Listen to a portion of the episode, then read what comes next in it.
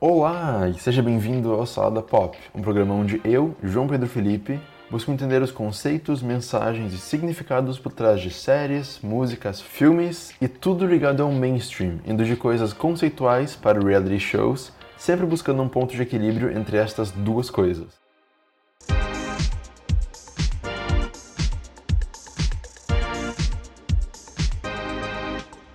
Então, para celebrar este mês, e principalmente essa semana e esse dia, que é a quinta-feira, quer dizer, a gente não está celebrando a quinta-feira por ser o dia quinta-feira, se bem que seria legal, porque quinta é meu dia favorito da semana, junto da terça-feira e segunda, não sei porquê. Mas. Sexta-feira é tão melhor. Uh, não, mas a gente tá falando tanto de quinta-feira porque essa quinta-feira é o dia de orgulho LGBT. Então eu tô aqui com a Vika. Olá.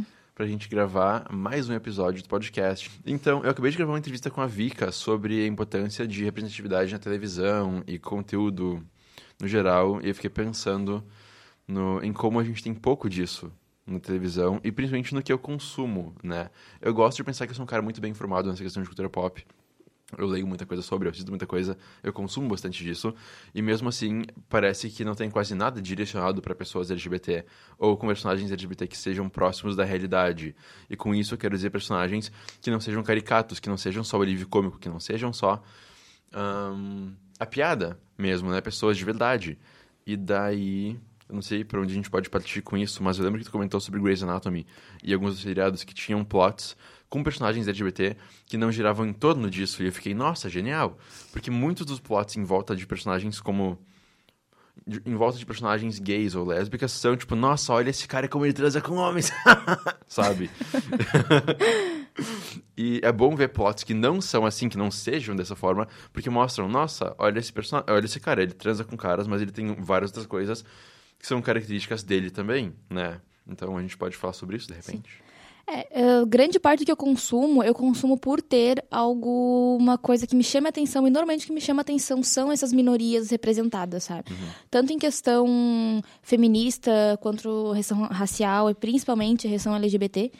Então, isso me chama muita atenção e eu acabo buscando programas que tenham esse tipo de conteúdo.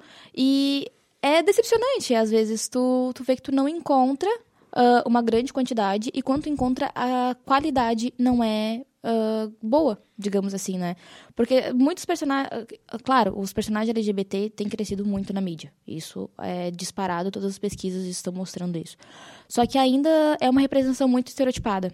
Né? E excludente também, porque são gays, lésbicas, raramente tem alguns bissexuais. Então, assim, e o resto, sabe? Que gênero e sexualidade não são só o GLS, digamos assim, né? Sim. Então, tem muita coisa faltando. E eu acho que é importante então, que a gente consome tenha esse conhecimento e tenha, tipo, alguma forma de expressar que a gente quer mais, que tenha o conteúdo para isso. Pois é, eu gosto muito de Modern Family e Will and Grace pelo que eles fizeram para nós, tipo, homens gays, por mostrarem que a gente existe e que nós somos pessoas como os outros. Mas também tem um pessoal que eu encontrei no Reddit que tem problemas com esses seriados porque eles mostram só um lado da conversa, né? E um lado da gente.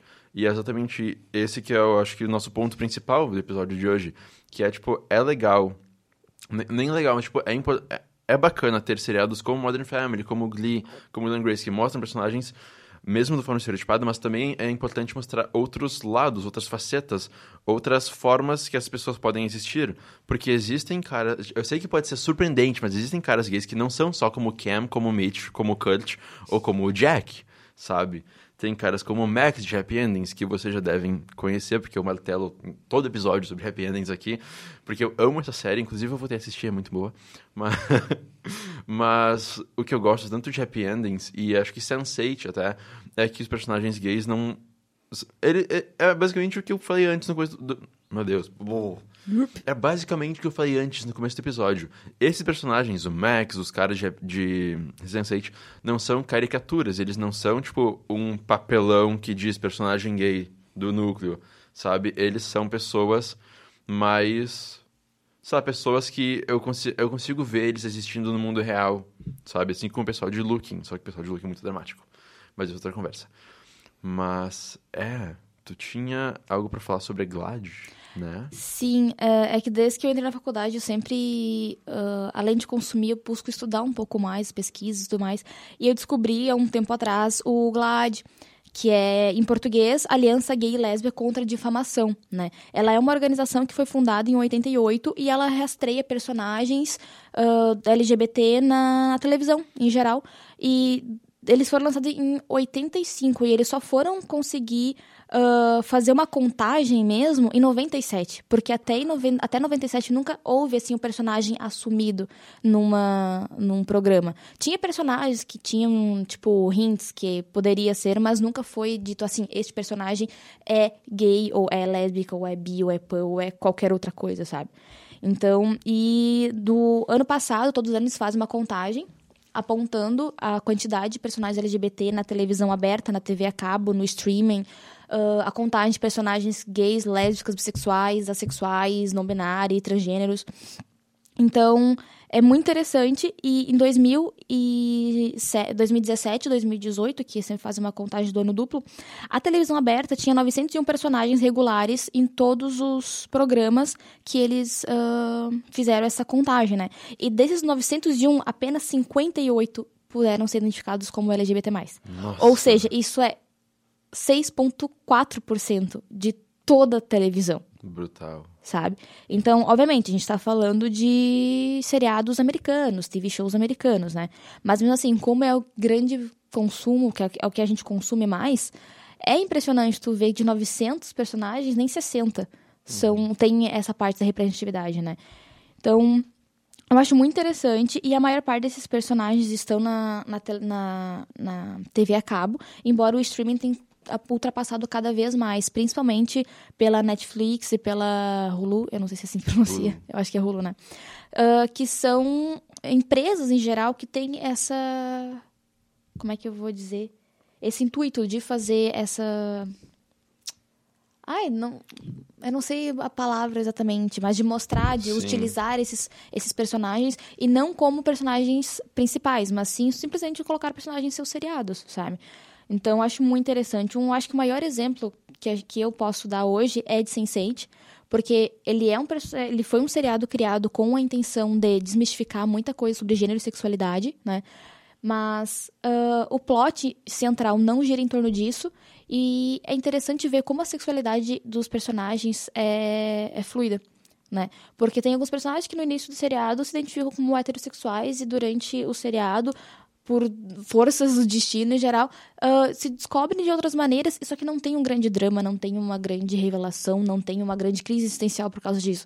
Eles, eles simplesmente aceitam. E assim como outros personagens uh, que não paralelos, assim, que não são do, do, do central, uh, aceitam seus filhos, suas filhas, do jeito que elas são, sem ter um grande drama, como a maior parte das TVs, ou dos programas de TVs fazem, né? E o Glad é muito interessante porque ele consegue levantar tudo isso. E eu acho que o do último do Glad eu achei muito interessante que eles foi a primeira vez que eles conseguiram contar um personagem assexual e um personagem não binário na televisão, ah, que legal. sabe? Então, 2017 a gente conseguiu ter a primeira contagem de assexuais e a primeira contagem de não binários, sabe? Ah, isso é muito legal. Eu acho que é um marco na televisão e a gente espera que isso cresça assim como cresceu de 97 para cá a representatividade LGBT de modo geral algo que a gente estava contando mais cedo é como não tem tanto conteúdo pra gente no mainstream, né? Mas pela tua fala agora eu lembrei que em sites como Vimeo, YouTube, sites até de webséries, né, serviços que tu assina às vezes, tem muita coisa bacana pra gente. Eu só espero que esse pessoal que faça conteúdo para esses lugares consiga uma chance para poder entrar pro mainstream e criar um conteúdo que nos protagoniza, não nos deixa como personagens de apoio, né? Tipo, eu vejo a Issa Rae com Insecure na HBO agora, que surgiu de uma websérie. Eu vejo o Donald Glover com Atlanta no FX agora. E eu penso, que legal, são programas muito autênticos. Tipo, são programas que falam diretamente com a comunidade deles, né? Com a realidade que eles. Um não é frequentam, mas que eles encontram, que eles vivem. Então eu espero muito que logo a gente tenha um programa assim pra gente também, sabe? Nenhum, vários, né? Como até, tipo, como eu falei, tem Insecure, tem Blackish, tem Atlanta, tem tudo. Eu espero que a gente tenha várias coisas assim pra gente no futuro também. Uh, algo que eu falo bastante é como eu gostaria de ter, tipo, um grande programa gay, tipo, o nosso Sex and the City, nosso Insecure, nosso Atlanta, nosso Game of Thrones, alguma coisa assim que a gente possa identificar, tipo, nossa, fala qual que é a série, tipo, icônica que quebrou as barreiras que tinham aquela. Só que a gente não tem essa ainda, né? Mas eu acho muito bacana, acho muito importante a gente ter uma coisa dessas no futuro também. Eu tinha outro ponto para fazer sobre quadrinhos, que eu lembrei agora. Eu, eu li bastante quadrinhos ali por 2012, 2015, quando a DC tava com aquela, aquele, aquele reboot dos Novos 52. Uhum. Eu fiquei bem surpreso com eles, porque agora a gente entrou no Rebirth, que é uma continuação disso, mas teve uma reformulação dos times, das equipes de tudo.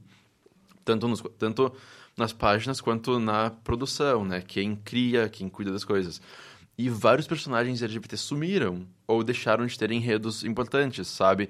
Nos quadrinhos que eu sou um pouco diferente nessa análise. Eu gosto que tenham enredos sobre sexualidade dos personagens, porque eles raramente exploram. Eles sempre são tipo, nossa, olha esse cara aí, ele faz, a, sabe? E raramente partem por uma coisa que passa uma mensagem. Partem por uma coisa com mais camadas de conteúdo. Então eu gosto de ver isso nos quadrinhos.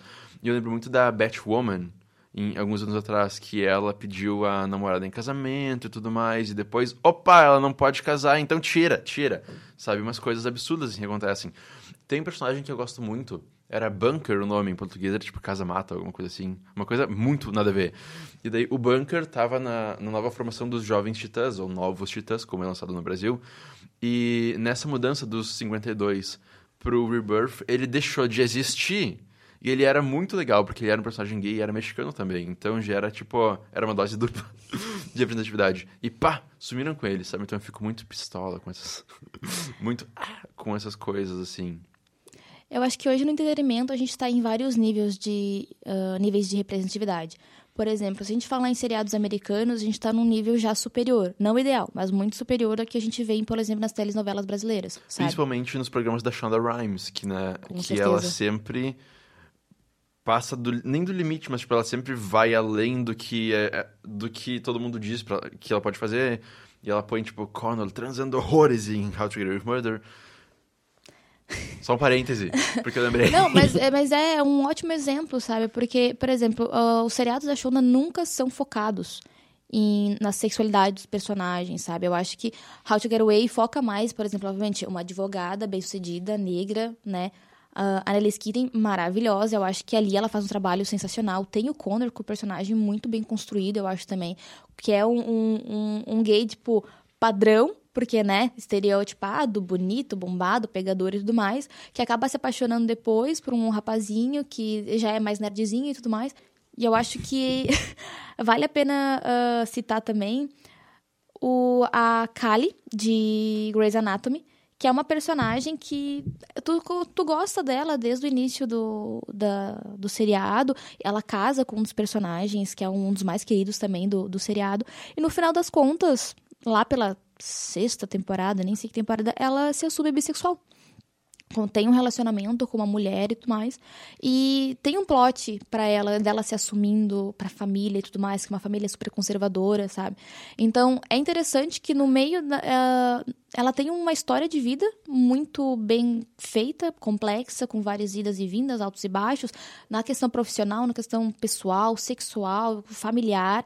E tem um momento em que isso acontece. Mas e eu acho que isso é muito real, que tem um momento que quando a gente se assume, a gente se admite ou a gente conta para alguém e, e, tem aquele uh, digamos, uma negatividade em cima da gente, tu tem aquele momento, mas aquele momento não te resume. Aquilo é só uma parte da tua vida que tu vai trabalhar, vai te machucar ou vai te fazer feliz. E ali eu acho que uma, foi uma, uma boa representação. E eu adoro que ela tem uma cena que ela fala: Uh, eu sou bissexual e isso é uma coisa que existe, porque a sigla é LGBT. O B tá ali para alguma coisa. E não é de B10. Se bem que sim, também é de B10, mas também é para bissexuais, sabe?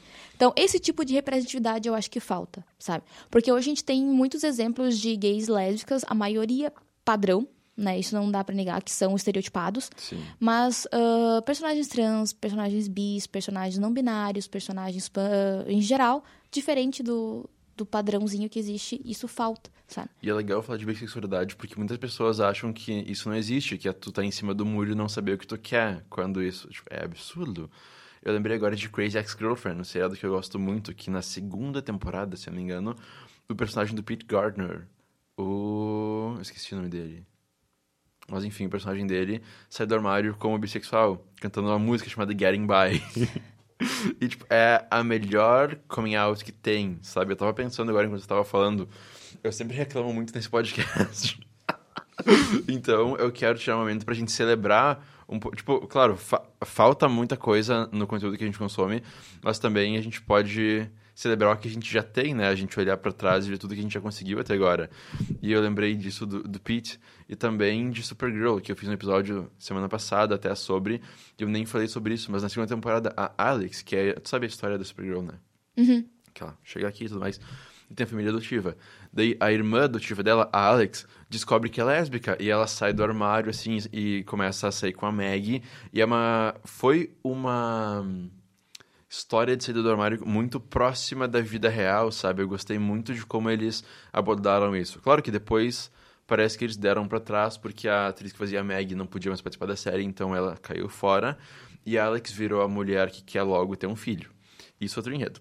Mas eu achei muito interessante como eles abordaram essa questão dela se encontrar e desse questionamento, sabe? Porque eu acho que, claro, é importante a gente ter personagens gays, como a gente estava falando até na entrevista que a gente gravou, mas eu acho que é quase que mais importante ainda ter esses momentos onde o personagem se encontra. Porque, como eu estava falando mais cedo contigo, eu acho muito importante de repente, não pra gente que já sabe quem a gente é e o que a gente quer, mas pro pessoal que tá se descobrindo ainda. Ver esses personagens passando por isso também. Não eles já sabendo quem eles são, mas eles descobrindo o que eles querem uh, e quem eles são, assim. Eu acho que é muito importante a gente ter isso. E é bacana ver seriados, até como Supergirl, né? Tipo, quem diria? Fazendo umas coisas assim. Eu lembro que Supergirl é da CW, e anos atrás tinha Gossip Girl na CW também, e tinha personagens gays horríveis que eram super clichê. Tinha o acho que era Eric o nome do cara, que era aquele clichê, tipo, ele é o irmão mais novo, que não é muito amado, então ele vai lá e, tipo, faz treta com todo mundo, sabe? E daí, nossa, tu fez com que eu perdesse meu namorado, agora eu vou, agora eu vou tratar contigo também, umas coisas assim. Então, é bom ver que a gente ainda temos, assim, mas já chegou mais longe, um outro assim. patamar. A gente, é, a gente já foi mais pra frente. Uh, é que a gente estava comentando sempre do, do não existir, uh, outras, por exemplo, bissexuais e tudo mais. Eu acho, eu, me irrita um pouco, por exemplo, porque a, a própria comunidade LGBT tem os seus ícones, por exemplo, e ignora que eles não são apenas gays ou lésbicas, né? Por exemplo, Fred Mercury era bissexual, uh, David Bowie era andrógeno e bissexual. Uh, Billy Joy, do Billy Joe do Green Day é bissexual e tá casado com a mesma mulher desde 94 e continua sendo bissexual, porque não tu não deixa de ser bissexual se está num relacionamento com o sexo oposto, sabe? Então, isso me irrita um pouco porque uh, falta parece que a própria comunidade se una para conseguir uma representatividade correta, digamos assim. Porque se a gente não faz isso, como é que a gente espera que a mídia mainstream faça? Sabe? Eu acho que muitas vezes a gente acaba separando o L, do G, de tudo mais. O que eu quero dizer com isso é que é, eu acho que falta, pelo menos no Brasil, aqui ao redor de onde a gente mora, né, ao redor de Santa Cruz, falta um pouco de união, parece que é tipo, os gays estão por si só, as lésbicas por si só, os trans por si só, parece que a gente não se junta, mais ou menos, pra apoiar um ao outro, né? E ainda falando dessa segregação, eu acho engraçado, interessante, na verdade, como a gente tem várias categorias, não sei se para bissexuais e lésbicas também tem, mas eu sei que dentro dos gays tem, tipo, tem, tem Twink, tem Trunk, tem Yara, tem Bear, tem Wolf, tem, tá, tem Sugar Daddy, que todo mundo conhece, tem, tipo, Silver Fox, um monte de coisa. E, às vezes, eu paro e penso, será que isso nos ajuda ou será que isso nos separa cada vez mais? É, eu acho que, assim, a existência desses títulos são importantes para identificação, sabe? Porque, embora a gente. Uh, uma, uma das discussões, eu acho, muito forte dentro da comunidade, ah, uh, a gente coloca rótulos e tudo mais, mas às vezes, para a gente conseguir uh, se aceitar e ter. De, é, é, importante a gente poder dizer, eu sou isso. Sim. Eu sou gay, eu sou lésbica, eu sou bi, eu sou trans, eu sou pan, eu sou. Sabe? Tipo, tem um nome, fica mais fácil tu conseguir e se identificar, se explicar e se expor sabe? Então, eu acho muito importante, mas ao mesmo tempo, concordo nesse sentido de que grande parte da comunidade não uh, consegue ver que todos esses títulos fazem parte de uma mesma comunidade. Que essa comunidade tem que se juntar para conseguir ter uma relevância maior. E não relevância, eu digo, mas uh, conseguir uh, um lugar na sociedade que não faça com que a gente se sinta minoria. Sim, sabe? é que juntos a gente tem mais força, né? Aquele ditado clichêzão, mas que encaixa. E só para reiterar um pouquinho o que eu tava falando dos títulos. Sim, eu concordo contigo, é importante a gente ter isso para se identificar, mas no momento que começa a segregar e o pessoal fica tipo, não, tu é assim, tu fica mais pra aí do que pra cá, aí sim que eu não gosto, sabe? Mas eu, eu concordo contigo, é importante ter pra gente se achar mesmo, porque às vezes pode ser tanta coisa que a gente fica, meu Deus, ah. Uh, me diz um personagem LGBTQ+, que te marcou, assim, um que representa bastante. Representatividade em geral, eu não consigo pensar nenhum que eu possa dizer que eu me sinto representada por esse personagem, mas eu sempre lembro muito forte da Santana de Glee, porque foi a primeira personagem que eu vi uh, se expor como LGBT, que disse, disse, que gostava de uma menina, que teve um relacionamento certo e tudo mais. Que, e, tipo, deu certo, sabe? É, é, o amor da vida dela, digamos assim, no seriadinho, era a, a Britney, sabe? Então, isso me chamou muita atenção. E, mas eu acho que, em geral, uh, essa liberdade sexual que eu, eu particularmente apoio muito, acredito, é Sense8 o, o elenco ali do Sense8, os oito personagens que uh, se relacionam entre si afetuosamente, sexualmente e funciona. E é muito livre, é muito bonito e não, não precisa de nome nem nada, sabe? Ele simplesmente tem um ou outro. E é, e é basicamente isso que eu acredito. Então acho que seriam esses dois exemplos, assim. Sim. Eu nem vou falar que o meu é o Max de Happy Endings, né? porque eu já falei várias vezes. Mas eu acho que seria isso, assim, por hoje. O Salada Pop é um programa produzido pela Agência Experimental de Comunicação Social da Universidade de Santa Cruz do Sul, produzido por Gabriel Steindorf e coordenado por Diego Weigelt. Músicas por Felipe Fontoura.